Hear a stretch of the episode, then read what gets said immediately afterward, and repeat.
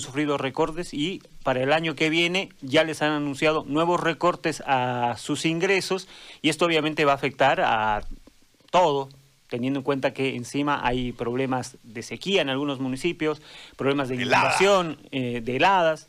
Entonces, los, en primera instancia, los alcaldes de la región metropolitana se han reunido y han logrado que el martes haya una reunión virtual con el eh, ministro Ortiz para hablar de este tema y ver cómo se puede solucionar eh, este recorte que va a afectar no solamente a los alcaldes de la región metropolitana, sino a los 56 municipios del departamento. A ver, el alcalde de Cotoca está en la línea, Coco Áñez en este momento. Alcalde, gracias por atendernos. A ver, cuéntenos, la situación debe ser más grave ahora porque ha transcurrido más tiempo. ¿Y cuáles son las soluciones que ustedes plantean? ¿Y cuánta predisposición hay del centralismo de poder este, generarle soluciones porque están prácticamente quebrados. Yo veo una movida de orden político allí en relación a lo que quieren implementar con el tema de su plan de, empleos, que depende plenamente de obras municipales y que seguramente ahí buscarán, entiendo, las estructuras eh, territoriales políticamente hablando para poder hacer campaña y que de esta manera sumar a este movimiento los bloques territoriales para poder consolidar el voto eh, nacional que después se ha heredado en el voto eh, regional. En el caso suyo usted ya no puede participar porque este, ya no le, le, asiste la norma volver a postularse, pero en este marco eh, me parece que por ahí viene la movida, por ahí hay un exceso de susceptibilidad en mi mirada, pero yo quiero que usted nos explique la situación y las soluciones y la predisposición para solucionar. Buen día, querido Gary eh, a todas las personas que nos escuchan eh, por intermedio de su radio. La verdad es que la situación de, de todos los municipios pues, a nivel nacional es muy crítica, ¿no? Eh, el centralismo que anteriormente eh, repudiábamos en estos momentos eh, sigue nomás eh, latente, pues, ¿no? Sigue vigente eh, ese centralismo que quieren manejar desde las alturas este, obras que corresponden a que nosotros los municipios las podamos hacer. Eh, nos han pasado un techo presupuestario donde nos eh, disminuyen, en mi caso, digamos, el 28%. Estamos hablando de que voy a tener para el próximo año más o menos eh, 28 millones de bolivianos menos y y no hay una solución, no hay una eh, una forma, digamos, donde el gobierno eh, nos sentemos y podamos eh, analizar pues, estos temas, ¿no? Eh, a nosotros, a todos los municipios, todos los municipios del país nos han recortado y no hemos visto en ningún ministerio que, que hagan lo mismo, pues, ¿no?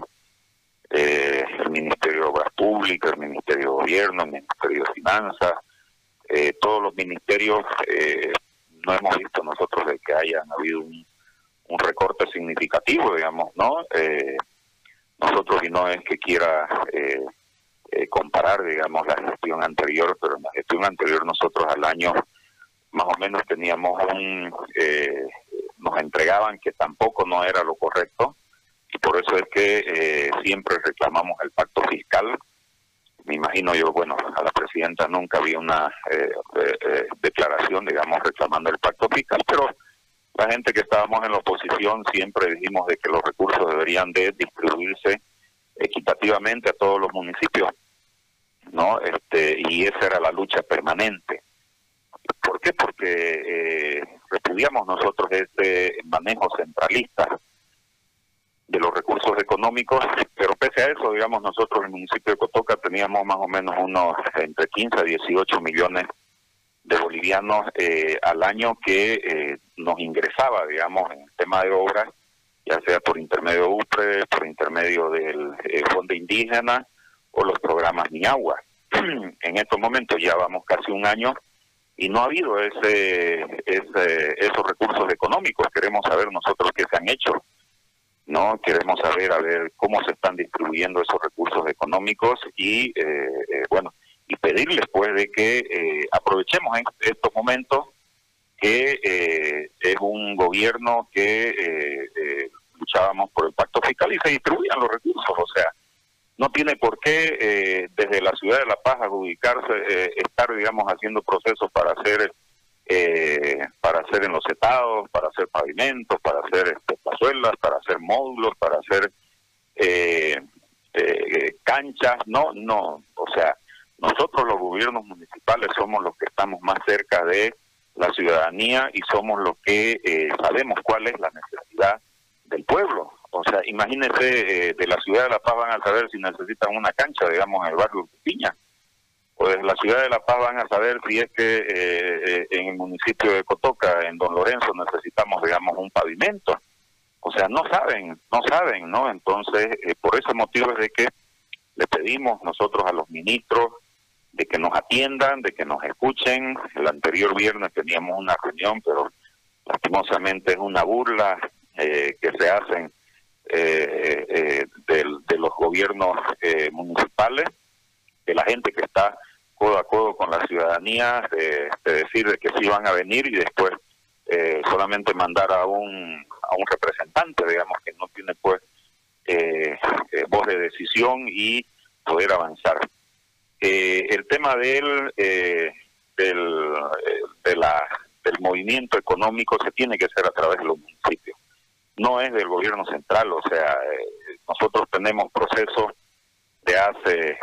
años atrás que hasta ahorita le pagan a las empresas.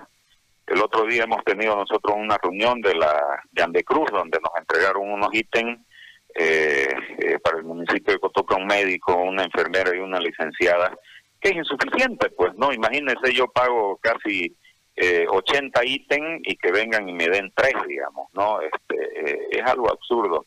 Y es por ese motivo de que nosotros estamos reclamando, estamos pidiendo de que los ministros bajen al, a, Santa Cruz eh, para que podamos ver estos temas, ¿no? Para que podamos solucionar estos temas, pero bueno, eh, hay oídos sordos eh, y esperemos de que no, no tomemos otras medidas nosotros del área metropolitana porque lo que está haciendo este gobierno es ahogar a los municipios y como usted decía, ellos verse los salvadores, haciendo adjudicaciones, haciendo este, eh, eh, ejecución de obras, que es lo que, eh, bueno, ellos no saben hacer, pues, ¿no? Somos nosotros los que estamos cerca de la población los que sabemos cuáles son las necesidades, ¿no? A ver, Coco, yo le voy a hacer una consulta relacionada a lo que fue el Fondo UPRE, que, que es como yo lo interpreto desde el marco político, es decir, ese fondo se creó en base a lo no ejecutado y después el gobierno lo utilizaba para hacer política lo presionaba al alcalde, porque al fin de cuentas eh, el alcalde se veía un poco con las manos atadas para poder realizar ciertas obras que iban a ser en beneficio directo a la gente, pero venían con fondos UPRE y de esa manera eh, el, el rédito político tenía que llevárselo el entonces presidente que entregaba, es más, la obra con los alcaldes, por más de que no sean afines a su gobierno o parte de su partido. Eh, en ese marco, el condicionamiento político obligaba al alcalde a generar la obra, porque al fin de cuentas necesitaba la obra por la necesidad de la gente, y esto marcaba, en el caso suyo, si no me equivoco, hay viviendas sociales y el propio mercado, ¿no? que es con, Fondo UPRE, de lo que me acuerdo, usted me saca de la, de la duda, por ahí yo estoy este, errado en lo que le estoy diciendo, pero era una manipulación política para apartar la figura del alcalde y marcar la figura del gobierno central. Hay muchos municipios que se beneficiaron, muchos que no lograron entrar en este tipo de cuestiones y terminó siendo damnificado el propio pueblo porque era una manipulación política para hacer política con la propia plata del municipio que le revertían. Es decir, este marco más o menos es similar, esta conducta política más allá de la forma, ¿es similar?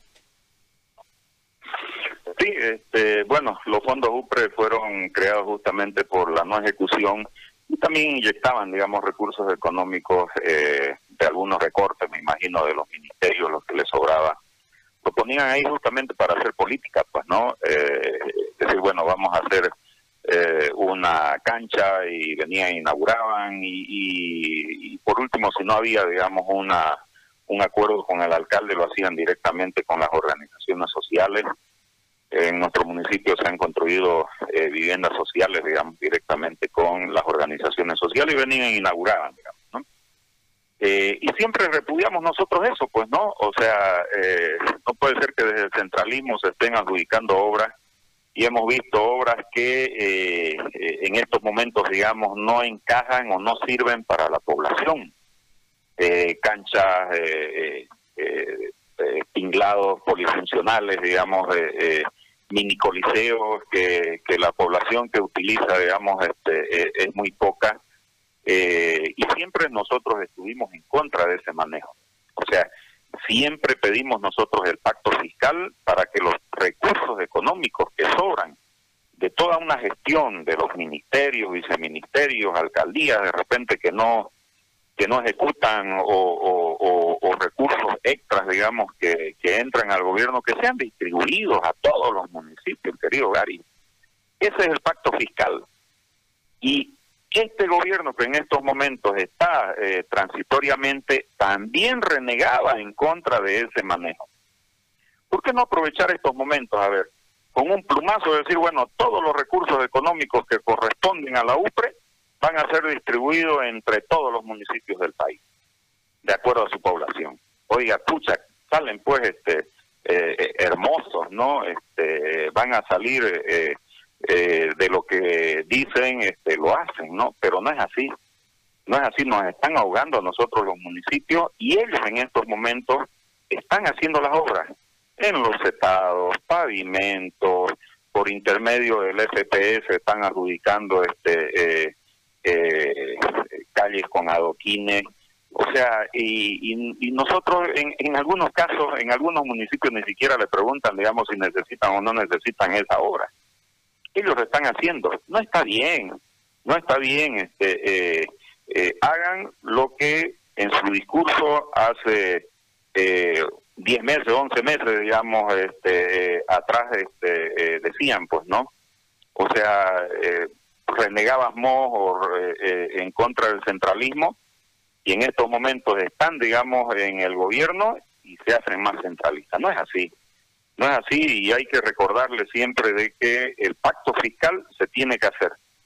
Se tiene que dar el pacto fiscal en estos momentos y distribuir esos recursos económicos. No manejen los recursos del centralismo. Los gobiernos eh, territoriales, los gobiernos municipales son los que están más cerca del pueblo y somos los que eh, deberíamos en estos momentos pues este, eh, saber qué es lo que se tiene que hacer y ejecutar de acuerdo a las necesidades del pueblo, ¿no? Muy bien. Alcalde, le agradezco por este contacto. Gracias, querido Gary. Buen día. Un abrazo para usted. Wilfredo Coco Áñez, alcalde de Cotoca. Y este marco.